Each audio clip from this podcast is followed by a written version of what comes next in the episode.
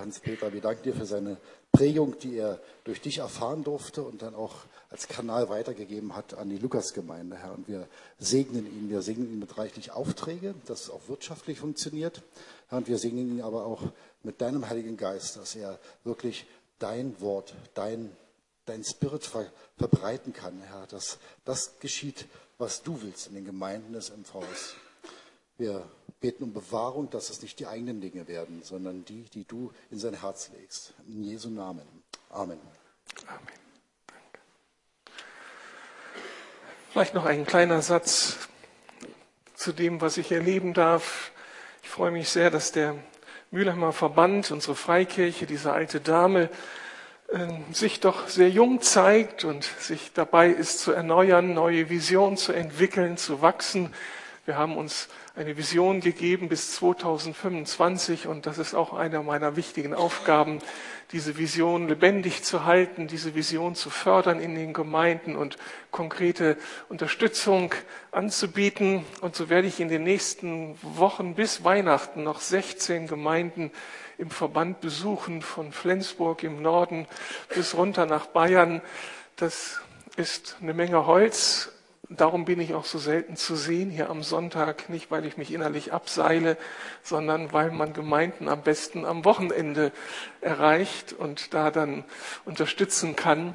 Und ich bin dankbar für alle Unterstützung. Vor allen Dingen, weil es manchmal herausfordernd sein kann. Wie vor 14 Tagen, da war ich richtig geflasht. Normalerweise tun mir das, tut mir das sowas richtig gut, in Gemeinden hineinzukommen, aber dieser Sonntagmorgen war ganz besonders. Ich komme also an in der Gemeinde, stehe da im Vorraum, bin noch ein bisschen unsicher, wo sind meine Kontaktpartner, kommt ein älterer Herr auf mich zu, sehr, sehr freundlich und zuvorkommend überreicht mir einen Flyer und lädt mich ganz herzlich zum Seniorenkreis in der kommenden Woche ein. Und weil ich nicht sofort begeistert reagierte, legte er auch noch mal nach. Und es gibt auch richtig gutes Essen. Mit meiner Laune war es zu Ende. Ich habe sofort gefühlt, jetzt bist du fällig.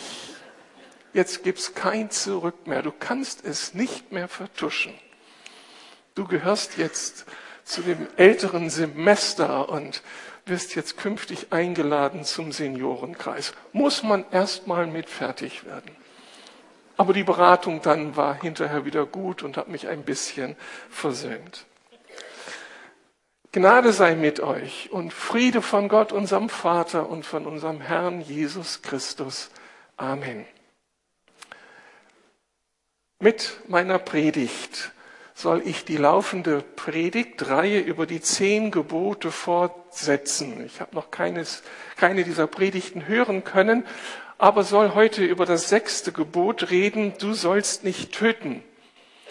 Das ist für mich jetzt eine richtige Herausforderung, weil es in sich hat, dieses Gebot hat es in sich und das ist wahrscheinlich das Gebot, mit dem ihr ganz persönlich am wenigsten anfangen könnt. Die wenigsten sind hiervon wirklich betroffen.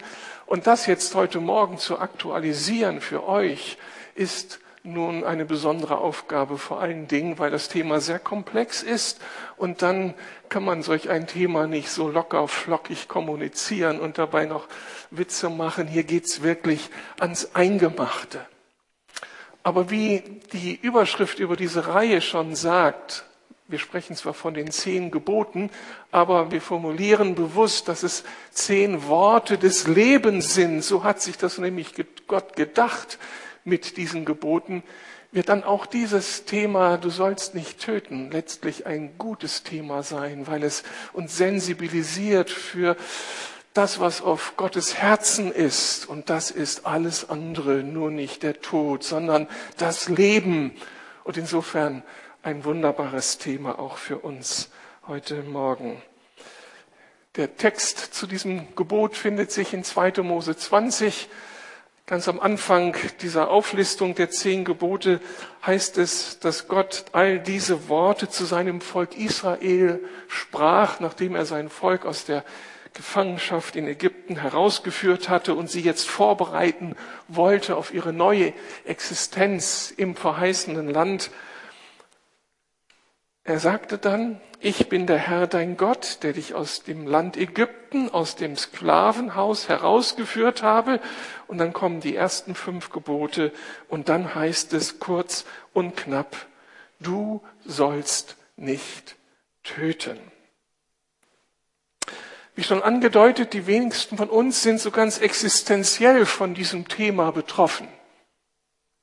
Und ich selbst und meine Frau wir sind nur ein einziges Mal so richtig mit diesem Thema konfrontiert worden. Wir waren damals gerade 26 Jahre alt. Ich war junger Pastor hier in der Gemeinde, meine Frau noch in der Ausbildung an einer Berliner Schule in ihrem Referendariat. Und sie war zum dritten Mal hintereinander schwanger geworden. Das war schon anspruchsvoll, so dreimal hintereinander schwanger zu werden.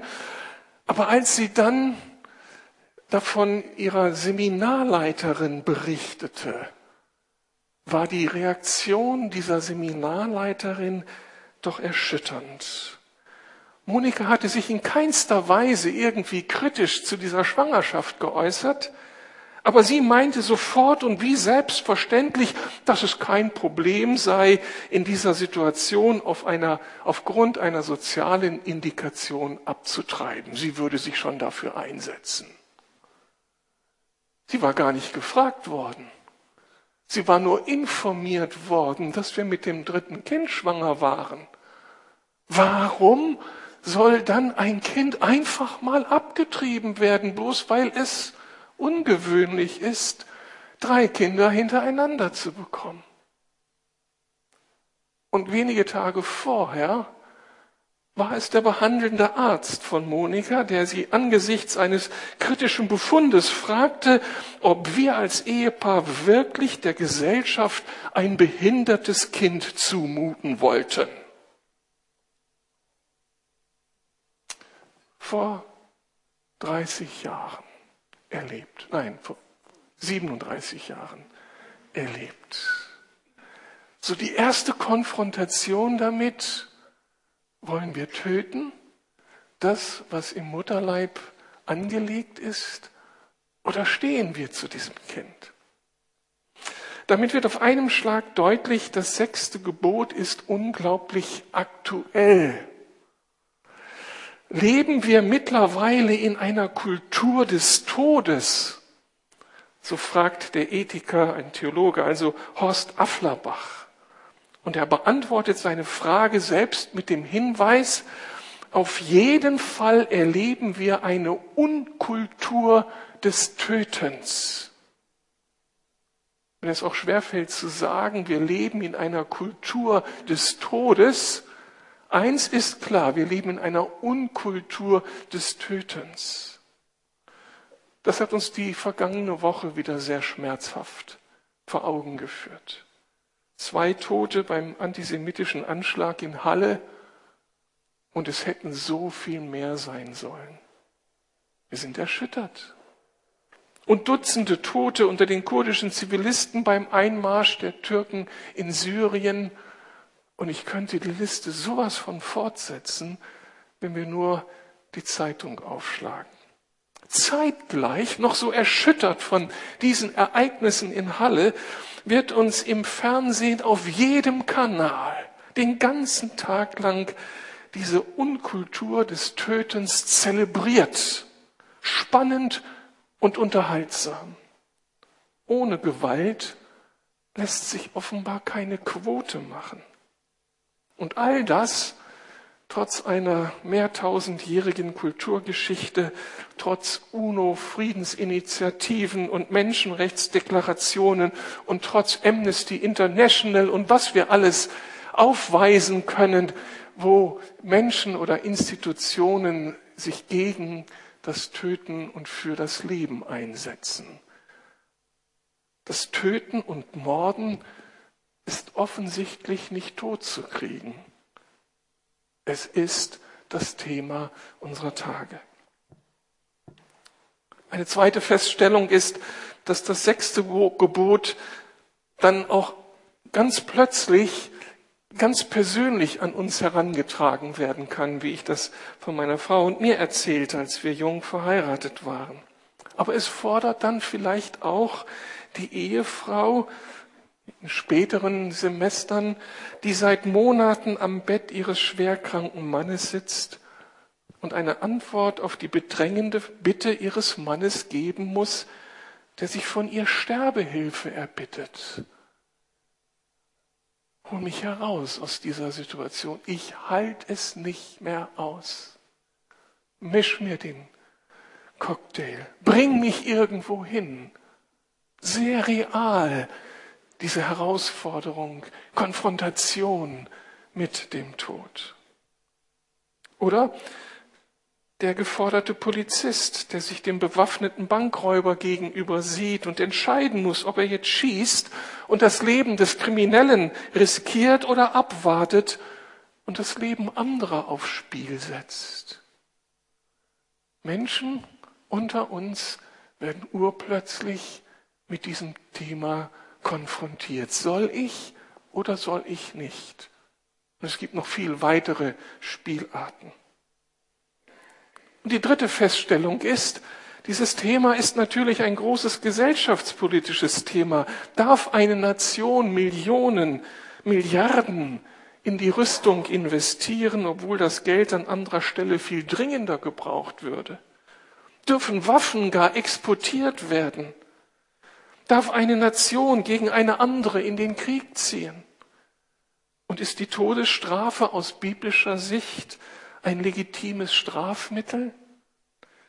All diese Fragen tauchen auf, unweigerlich, wenn wir zum Thema des sechsten Gebotes sprechen wollen.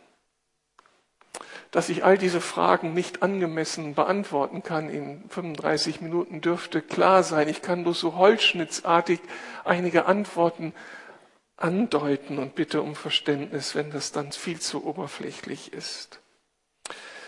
Machen wir uns zuerst den biblischen Zusammenhang bewusst. Das Gebot, du sollst nicht töten, taucht an zahlreichen Stellen auf, sowohl im ersten Teil der Bibel als auch im zweiten Teil. Jesus spricht darüber, Paulus spricht darüber. All die Menschen, die sich mit der Realität des Alltags und des Lebens auseinandersetzen müssen, werden auch mit dieser Frage von Gewalt und von gewaltsamen Tod konfrontiert und müssen sich positionieren. Und die Bibel schweigt nicht, natürlich nicht. Dabei ist schon die Übersetzung des hebräischen Tätigkeitswortes für du sollst nicht töten schwierig. Das Tätigkeitswort töten im sechsten Gebot Razach ist ein eher selten in der Bibel gebrauchtes Wort. Es wird nur für das Töten von Menschen gebraucht schließt also das Töten von Tieren nicht gleich mit aus. Man hat es versucht mit Morden zu übersetzen. Du sollst nicht morden. Aber es geht hier nicht nur darum, dass uns der Mord verboten wäre, sondern auch darum, dass jegliches ungesetzliche, willkürliche Beenden menschlichen Lebens von Gott verboten wird. Alles, was irgendwie willkürlich eingreift in das Leben eines anderen und dieses Leben ein Ende setzt, das wird von Gott verboten. Dahinter steht die Einsicht, dass Gott uns zu einem grundsätzlichen Ja zum Leben berufen hat. Die Begründung dafür, die finden wir in 1. Mose 9, Vers 5. Hier sagt Gott dem Moa nach der Sinnflut folgenden Satz. Wer Menschenblut vergießt, dessen Blut soll durch Menschen vergossen werden, denn nach dem Bilde Gottes hat er den Menschen gemacht. Nach dem Bilde Gottes hat Gott den Menschen gemacht. Und darum ist klar, das menschliche Leben ist so viel wert vor Gott. Jedes menschliche Leben ist so viel wert von Gott her gedacht und angelegt, dass alles Eingreifen in das Leben eines Menschen von Gott verboten wird. Gott ist ein Gott des Lebens. Er will das Leben seiner Menschen, weil sie zu seinem Ebenbild geschaffen sind. Und das heißt eben vor allen Dingen zur Gemeinschaft mit Gott. Menschen, wir Menschen sind ein Gegenüber zu Gott. Gott will mit uns in Beziehung treten. Und wenn wir einander das Leben nehmen, nehmen wir Gott diesen Beziehungsgegenüber.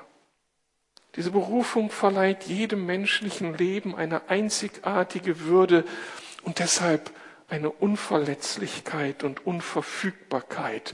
Gott selbst behält es sich vor, der Richter über Leben und Tod zu sein. Um dieses Gebot aber jetzt in seiner Relevanz wirklich einschätzen zu können, müssen wir uns ein wichtiges Auslegungsprinzip für die zehn Gebote bewusst machen. Die Reformatoren nennen dieses Auslegungsprinzip Synektomie. Dieses, dieser Begriff kommt aus dem Lateinischen und heißt hier mitverstehen. Ich verstehe, wenn etwas gesagt wird, immer schon mehr, als das Wort eigentlich andeutet. Ich verstehe in einem größeren Kontext. Das heißt, die Gebote werden nicht nur in, ihren, in ihrem sehr unmittelbaren Wortsinn verstanden, sondern als Andeutung für ganz viel mehr. Sie stehen jeweils als Überschrift für ganze ethische Handlungsfelder in unserem Leben.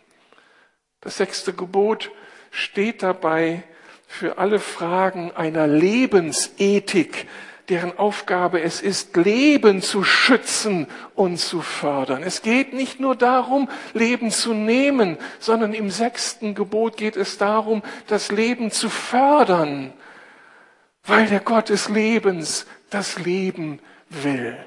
Es will es geschützt sehen und er will es gefördert sehen.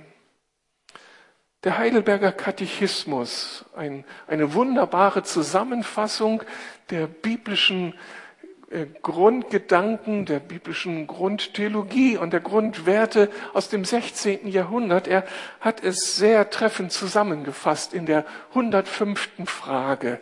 Da geht es eben um das sechste Gebot und da, äh, dieser ähm, Katechismus stellt immer eine Frage und die Antwort ist dann zentral wichtig für uns.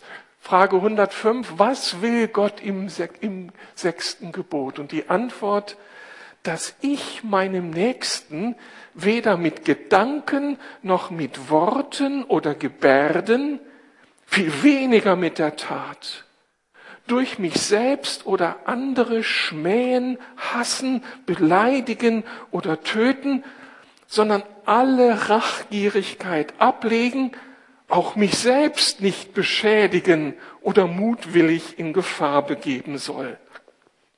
Darum auch die Obrigkeit, dem Totschlag zu wehren, das Schwert trägt. Das Schwert trägt also Gewalt anwenden darf im Notfall, um Gesellschaft, um Menschen zu schützen. Ein unglaublicher Text von einer Tiefe der Erkenntnis. Es geht nicht nur darum, den Tod zu verhindern, das Töten und Morden, sondern es geht darum, das Leben zu schützen, das Leben zu fördern in jeder Beziehung. 16. Jahrhundert. Da ist es uns schon in Stammbuch geschrieben worden. Wunderbare Kulturgeschichte, wunderbare Geistesgeschichte, aber wir haben offensichtlich nicht viel gelernt und spielen heute mit ganz anderen Mitteln. Daraus ergeben sich einige praktische Konsequenzen, wenn wir das ernst nehmen, dieses erweiterte Verständnis des sechsten Gebotes. Wir hören also sehr viel mit, nicht nur, du sollst nicht töten, sondern immer auch, du sollst das Leben schützen und fördern. Der erste Aspekt, du sollst menschliches Leben schützen. Und zwar einmal vor physischer Gewalt. Die physische Gewalt beginnt nicht erst mit Mord und Totschlag, sondern bereits viel früher mit der Körperverletzung. Mit dem sechsten Gebot verbietet sich jede Form von körperlicher Gewaltanwendung zur Erreichung der eigenen Ziele. Das fängt in der Ehe an, egal von wem die Gewalt ausgeht. Es ist ja heute lange nicht mehr so, dass nur vom Mann aus Gewalt ausgeht, sondern Frauen können es genauso, setzt sich in der Kindererziehung fort und gilt für alle Konflikte bei privaten Meinungsverschiedenheiten. Wir setzen keine Gewalt ein, um unsere Ziele durchzusetzen und schaden damit Menschen nicht. Lediglich der Staat ist legitimiert, Gewalt anzuwenden, und zwar so weit diese Gewaltanwendung im Dienst der Verhinderung beziehungsweise Bekämpfung von Unrecht unvermeidlich ist. So darf der Polizist zur Waffe greifen, wenn der Terrorist keine Einsicht zeigt, um eben größeren Schaden abzuwenden. Allerdings hat die staatliche Gewaltanwendung da ein Ende, wo von dem Täter keine Gefahr mehr ausgeht. So müssen wir aus biblischer Perspektive jede Form von Folter oder Erpressung als Vergehen gegen die Würde des Menschen ablehnen. Wie gesagt, immer nur so holzschnittartig ein paar Hinweise zu diesen wichtigen Aspekten. Aber Gott will uns auch vor psychischer Gewalt schützen. Wir alle wissen, dass Menschen nicht nur mit äußerer Gewaltanwendung, dass man Menschen nicht nur mit äußerer Gewaltanwendung schaden kann, sondern auch mit Worten. Menschen können nicht nur ihre körperliche Überlegenheit missbrauchen, sondern auch ihre intellektuelle. Wir können anderen Menschen mit unseren Worten verletzen, ja zerstören, indem wir sie demütigen, bloßstellen, in Grund und Boden kritisieren oder gar diffamieren und wie leicht geht das? Wenn wir uns mal, wenn wir uns mal so von der Kette lassen und im Zorn und dann loslegen und einen anderen Menschen fertig machen. Dabei ist jede Form verwerflich, ob diese Worte mit Drohgebärden herbei herausgeschrien oder nur leise gezischelt werden und der andere zieht erschrocken den Kopf ein und sucht das Weite. Das ist nicht der Weg der Gottesmenschen. So kann Paulus in Epheser 4 sagen, weg also mit aller Verbitterung, mit Aufbrausen, Zorn und jeder Art von Beleidigung. Schreit einander nicht an. Legt jede feindselige Gesinnung ab. Seid freundlich und hilfsbereit zueinander und vergebt euch gegenseitig, was ihr einander auch angetan habt, so wie Gott euch durch Christus vergeben hat, was ihr ihm angetan habt. Ein deutlicher Hinweis des Paulus. Schließlich will uns das sechste Gebot vor struktureller Gewalt bewahren. Menschen können nicht nur Opfer körperlicher oder geistiger Gewaltanwendung werden, sie können auch Opfer struktureller Gewalt werden. Das heißt zum Beispiel Opfer eines Gesellschaftssystems, das sie benachteiligt. Ich denke an die vielen Christen weltweit, die in Unrechtsregimen leben müssen, denen es verboten ist, gegen Gewaltanwendung ihren Glauben öffentlich zu leben und die das irgendwie undercover machen müssen im Verborgenen. Oder ich denke an die Migranten heute in Deutschland, wenn sie verachtet werden, wenn ihnen Rassismus oder Ausländerfeindlichkeit entgegenschlägt das darf nach Gottes Willen nicht sein. Und ein letzter Aspekt. Aus biblischer Sicht ist, nicht, ist nun nicht erst die tatsächlich ausgeübte Gewalt, egal welcher Form, ein Problem, sondern schon das, was in, in unserem Inneren vor solch einer Tat geschieht. Da setzt die Bibel bereits an und fängt an, mit uns über unser Herz zu reden. Und auch der Heidelberger Katechismus ist hier eindeutig und macht uns einen wichtigen Punkt deutlich unter der Frage 106. Redet denn nicht das sechste Gebot allein vom Töten?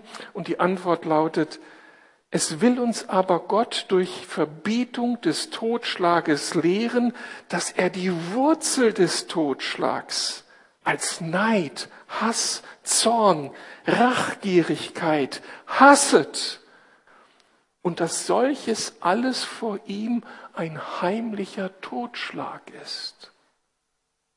Was für eine Einsicht. all diese problematischen Regungen unseres Herzens unkontrolliert, die Aggression erzeugen, das wird hier gebrandmarkt. Und wir werden herausgefordert, dem zu begegnen und eine, ein friedfertiges Leben zu etablieren. Diese Einsicht des Heidelberger Katechismus knüpft an an das, was Jesus selbst in Matthäus 5, Vers 22 sagte. Ihr habt gehört, dass zu den Alten gesagt wurde, du sollst nicht töten. Wer aber tötet, soll des Gerichtes schuldig sein. Ich aber, sagt Jesus, ich aber sage euch, wer mit seinem Bruder zürnt, der ist des Gerichtes schuldig. Allein schon das, was in unserem Herzen abgeht, diese Aggression, die sich über den anderen erheben und ihm alles Negative an den Hals wünschen, All das ist biblisch geächtet, weil die Konsequenzen aus diesen Herzenshaltungen nie gut sind. Diese Hinweise rütteln uns aus unseren negativen Tagträumen auf und mahnen uns, die böse Saat des Zornes, der Rache, der Überheblichkeit mit Stumpf und Stiel auszureißen, bevor sie die böse Tat hervorgebracht haben. Das war also der erste, die erste Konsequenz. Konsequenz, es gilt, menschliches Leben zu schützen. Der zweite Aspekt, wir sollen dieses Leben tatsächlich fördern. Also nicht nur schützen, sondern fördern. Und hier noch einmal der Heidelberger Katechismus mit der Frage 107. Ist es aber genug damit, dass wir unseren Nächsten nicht töten? Nein, lautet die Antwort. Denn indem Gott Neid, Hass und Zorn verdammt, will er von uns haben, dass wir unseren Nächsten lieben wie uns selbst. Gegen ihn Geduld, Friede, Sanftmut, Barmherzigkeit und Freundlichkeit erzeigen. Seinen Schaden so viel uns möglich abwenden und auch unseren Feinden Gutes tun. Das ist christlich-biblische Sicht auf unseren Alltag, auf das Leben. Und ich finde das wunderbar. Es spiegelt das wider, was im Herzen Gottes ist. Wir haben das so wunderbar in dem letzten Lied ausgedrückt. Gott, der für uns ist, der Gott des Lebens, der für uns ist, der uns nur Gutes getan hat. Gott ist der Gott des Lebens, der Gott der Freiheit, der Gott der Entfaltung der dein und, dein und mein Leben schützen möchte und es fördern möchte, dass das ganze Potenzial unseres Lebens sich entfalten kann, wir ihn genießen, mit Kontakt mit ihm sind und untereinander gemeinsam daran arbeiten, dass das Leben in dieser Zeit wertvoll ist und lebenswert ist und eine Stadt wie Berlin lebenswert ist. Auch Martin Luther auch im 16. Jahrhundert, hat in seinem kleinen Katechismus zum sechsten Gebot formuliert, du sollst nicht töten, was heißt das? Wir sollen Gott fürchten und lieben, dass wir unserem Nächsten an seinem Leibe keinen Schaden noch Leid tun, sondern ihm helfen und beistehen in allen Nöten. Das ist Herzschlag unseres Gottes. Unsere Motivation dafür ist die Ehrfurcht vor Gott, dem Schöpfer, der uns das Leben gegeben hat, die Dankbarkeit dafür, dass er uns das Leben gegeben hat. Und jetzt ahnen wir, was es bedeutet, wenn eine Gesellschaft sich von Gott abwendet und meint, ohne Gott leben zu können, dann fehlt dieser objektive Bezug, dann fällt die Größe Gottes aus als Maßstab, auch dann fällt Gott aus als Richter, der uns einmal behaften wird bei unseren Taten. Und damit verliert unser Leben unglaublich an Wert. Und damit ist dem Egoismus, dem sich durchsetzen mit allen Mitteln Tor und Tür geöffnet. Aber wer ehrfurchtsvoll auf das Leben schaut, weil er Gott als Schöpfer erkennt, Wer im anderen das Ebenbild Gottes sieht, geliebt von Gott, geschaffen von Gott, der kann nur staunen und der wird sich hüten, seine Hand an das Leben des anderen zu legen. Und er wird umgekehrt alles tun, was nötig ist, was förderlich ist, damit der andere aufblühen kann. Und Gott hat sich die Gemeinde gesucht, wo wir das exemplarisch leben. Menschen, die einander zum Leben verhelfen. Menschen, die einander ermutigen zwischen den Generationen, zwischen den Geschlechtern. Wir verweigern uns, miteinander zu kämpfen, im Wettbewerb zu stehen, sondern wollen einander stärken, wollen uns helfen, unsere Gaben zu entdecken, wollen uns helfen in den Engpässen unseres Lebens, darum Seelsorge, darum soziale Hilfeleistung, Diakonie. All das soll Leben fördern und das soll in der Gemeinde modellhaft gelebt werden, als Anstoß, als Vorbild, als Appetizer für eine Gesellschaft, die sich vom lebendigen Gott verabschiedet hat.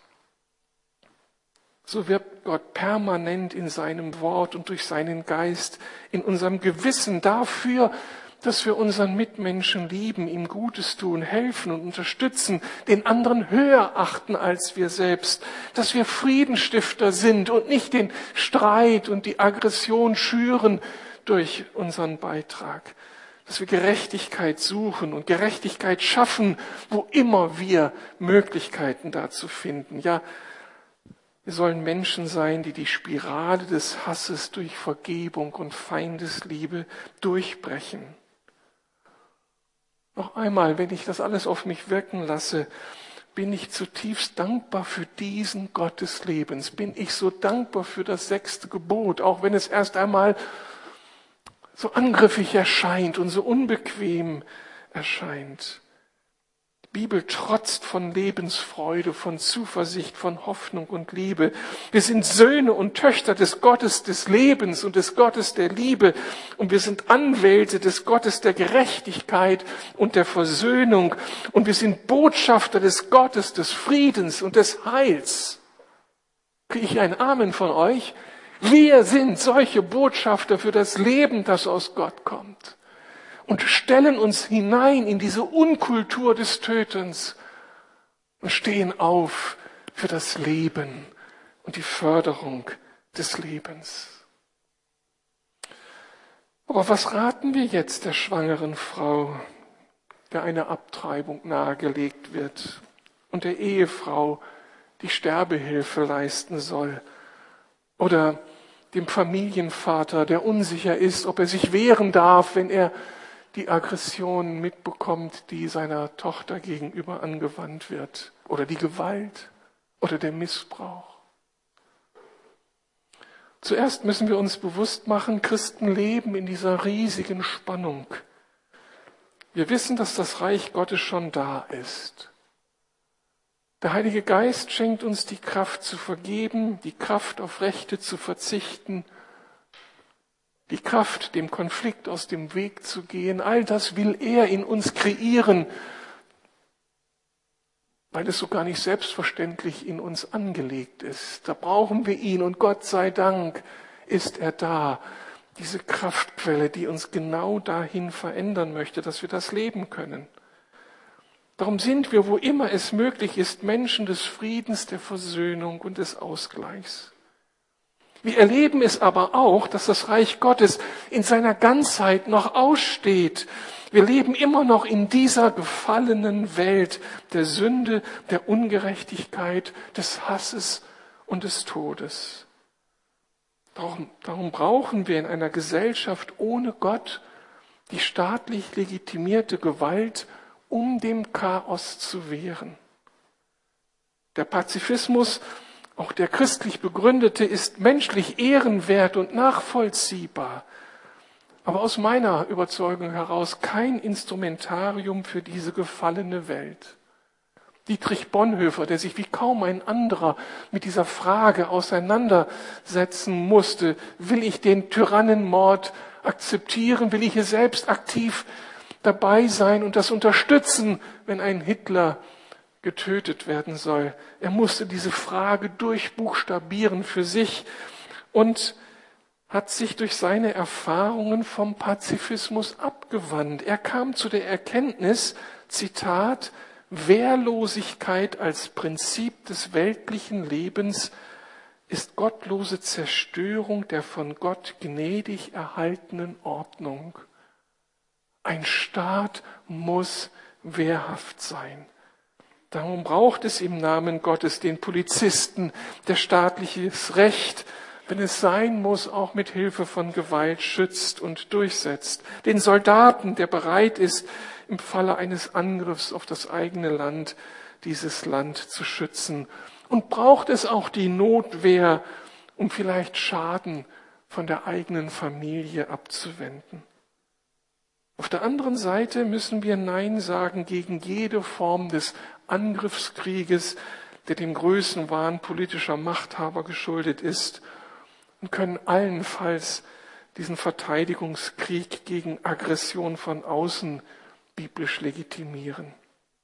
Ich persönlich möchte auch deutlich Nein sagen zu Rüstungsexporten in die dritte und vierte Welt. Mag es noch so viele wirtschaftliche Gründe dafür geben und Arbeitsplätze dranhängen oder nicht. Aber am Ende werden diese Waffen immer eingesetzt und produzieren unendlich viel Leid. Und diese Waffen, vielleicht werden sie sich eines Tages gegen die richten, die sie erbaut haben. Und weiter, weil wir als Christen Anwälte des Lebens sind und Gott der Herr über Leben und Tod ist, wehren wir uns auch vehement gegen die Massenvernichtung menschlichen Lebens durch eine laxe Abtreibungspraxis. Ich war wieder mit dabei auf dem Marsch für das Leben vor paar Wochen und erschüttert über die Realitäten, mit denen man da konfrontiert wird, angesichts der Millionen von Menschen im Mutterleib, die getötet werden weltweit. Ein Skandal, besonders für die westliche Welt. Und dann die Aggression und Perversion auf der anderen Seite der Gegner zu sehen, die sich eben verabschiedet haben vom Gott des Lebens und die den eigenen Bauch vergöttlichen und zum Maßstab aller Dinge machen und die Selbstverwirklichung und dann für diesen Gott nur Spott und Hohn übrig haben und sich blasphemisch äußern.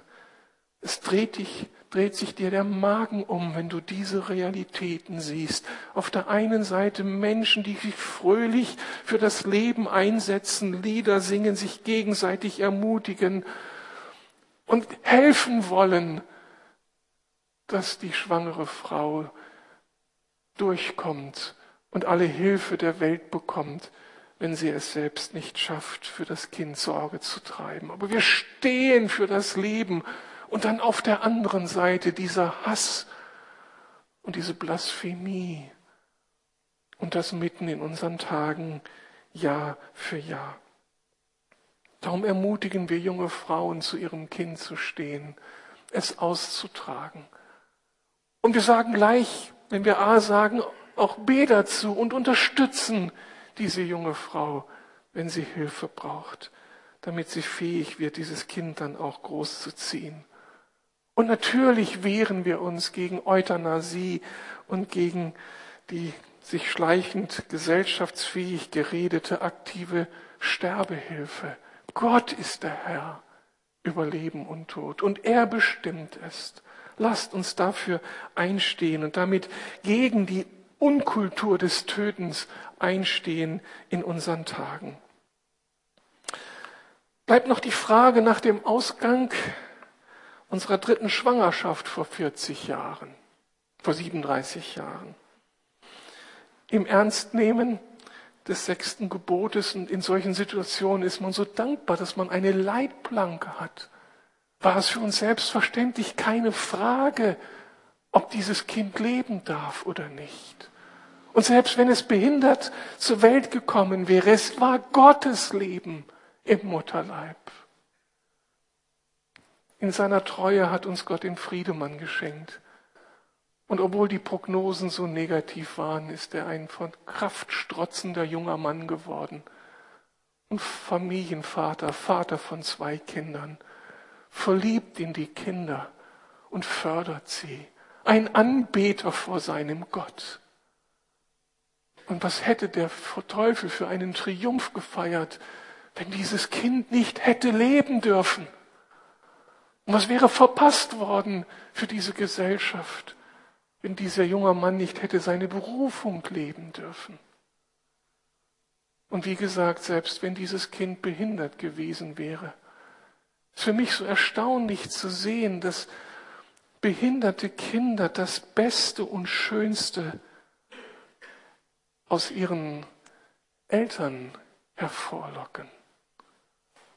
Habt ihr einmal die Eltern beobachtet eines Kindes mit Down-Syndrom oder mit sonster schwerster Behinderung? Wie viel Liebe, wie viel Barmherzigkeit, wie viel Fürsorge die Eltern damit ihrem Kind entgegenbringen. Und für alle, die dann daneben stehen, ist es beschämend.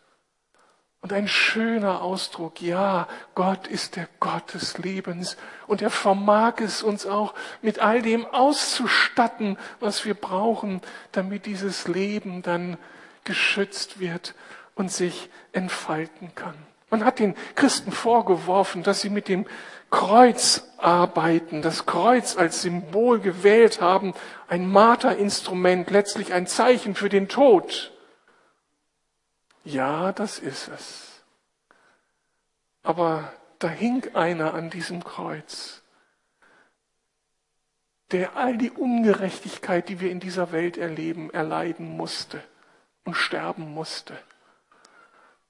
Aber das Geheimnis ist, dass dieses Kreuz leer ist, dass Christus auferstanden ist. Und darum ist das Kreuz nicht nur ein Zeichen des Todes, sondern ein Zeichen der Auferstehung und des Lebens und dass Gott dieser Welt zugewandt ist und dass er dieser Unkultur des Tötens sein Programm der Liebe und des Lebens entgegengesetzt hat. Und darum gibt es auch eine Antwort für die, die hier vielleicht sitzen und sich schuldig empfinden, weil sie an diesem sechsten Gebot schuldig geworden sind. Und es gibt viele andere, wenn wir unsere Gefängnisarbeit vor Augen haben, und dann in Zellen sitzen, wo Mörder einsitzen und ihre Strafe abbüßen müssen. Das Versagen am sechsten Gebot, wenn es denn zu einer Tötung kam, hat ja dieses Problem, dass es unkorrigierbar ist und nicht wieder gut zu machen ist. Entsprechend schwer ist die Herausforderung, damit umzugehen und zu diesem inneren Frieden zu finden, wenn man am sechsten Gebot versagt hat. Selbst wenn man im Gefängnis seine Strafe absitzt. Und es gibt nur einen Weg, zu diesem inneren Frieden zu finden. Das ist der Gekreuzigte. Der starb, damit wir leben können. Er, weil er der Sohn Gottes ist und für uns starb, hat er die Autorität und die Glaubwürdigkeit, uns seine Vergebung zuzusprechen. Und wer ihm begegnet, der darf auch bei aller Schwere dieses inneren Konfliktes zu einem neuen inneren Frieden finden, indem er das für sich hört, von Gott ihm zugesprochen wird. Auch diese Schuld ist dir vergeben. Ich starb dafür. Er darf es uns zusprechen, weil er der Gott des Lebens ist. So gilt uns auch hier die Verheißung, wenn wir unsere Sünden bekennen, ist er treu und gerecht, dass er uns die Sünden vergibt und uns reinigt von jeder Ungerechtigkeit. Der Gott des Lebens verhilft uns zu neuem Leben. Dabei sehnen wir den Tag herbei, an dem der Gott des Lebens neu und endgültig auf den Plan tritt und dann endgültig Frieden stiften wird. Ich schließe mit diesem Ausblick des Propheten Micha. Gott wird richten zwischen vielen Völkern und Recht sprechen für mächtige Nationen bis in die Ferne. Dann werden sie ihre Schwerter zu Pflugscharen umschmieden und ihre Speere zu Winzermessern. Nie mehr wird Nation gegen Nation das Schwert erheben und sie werden das Kriegsführen nicht mehr lernen. Wir können fortsetzen und all das, was in unserem Herzen dieser Unkultur des Tötens dient, unser Hass, unsere Unversöhnlichkeit und Bitterkeit, all das wird durch Christus bewältigt sein. Und der Gott der Liebe wird auf uns abfärben. Und wir werden in Liebe miteinander umgehen. Darum ist und bleibt unser Gebet, dein Reich komme, Herr. Dein Reich des Friedens, der Gerechtigkeit, der Versöhnung und der Liebe. Dein Reich des ewigen Lebens. Amen. Ich möchte beten und dann werden wir diesen Gottesdienst abschließen. Ja, das ist ein schwer verdauliches Thema, so konfrontiert zu werden mit dieser Unkultur des Tötens. Es erschüttert uns, was wir letzte Woche erlebt haben. Und dass dieses Morden nicht aufhört. Ja, und ich bin auch erschüttert über das, was in meinem eigenen Herzen abgeht, wenn ich mich ungerecht behandelt fühle, wenn Wut und Frust hochkommt Darum können wir gar nicht mit Fingern auf die anderen zeigen, Herr. Wir gehören dazu. Wir sind Menschen, die sich nur um sich selbst drehen, so in uns selbst verkrümmt. Wir brauchen deine Hilfe. Danke Gott des Lebens, dass du nicht längst Schluss gemacht hast mit dieser Welt und empört Widerstand geleistet hast gegen die, die sich von dir abgewandt haben über die Jahrhunderte. Und danke, dass du immer noch um uns wirbst. Danke, dass du deinen Sohn hast sterben lassen, damit wir leben können. Du bist unverschämt gütig, gnädig, wahrlich der Meister des Lebens. Lass uns das begreifen und hilf, dass wir uns wappnen, gegen diese Unkultur des Tötens aufzustehen und für das Leben einzutreten auch wenn es uns Mut kostet und wenn es uns praktische Initiative kostet im Unterstützen derer, die kämpfen damit, ihr Leben leben zu können. Lass uns eine Gemeinde sein, die das modellhaft lebt, die nicht nur Hörer solcher Worte ist, sondern die das mitnimmt in den Alltag, die das hier modellhaft lebt, sodass andere gerne hier andocken wollen, weil hier das Leben in Fülle zu finden ist. Sei willkommen, sei angebetet, du Gott des Lebens. Und ich segne unsere Kinder. Und ich segne die Eltern, ich segne die Single, ich segne die älteren Menschen unter uns, die Senioren, die wir jetzt mit ganz anderen Fragen beschäftigt sind und dem Tod auf ganz andere Weise jetzt auch entgegensehen müssen. Lass uns in all dem immer wieder bei dir landen und sicher sein darin, dass du das Leben willst und dass du das ewige Leben für uns vorbereitet hast. Halleluja. Dir sei die Anbetung, guter Herr. Amen.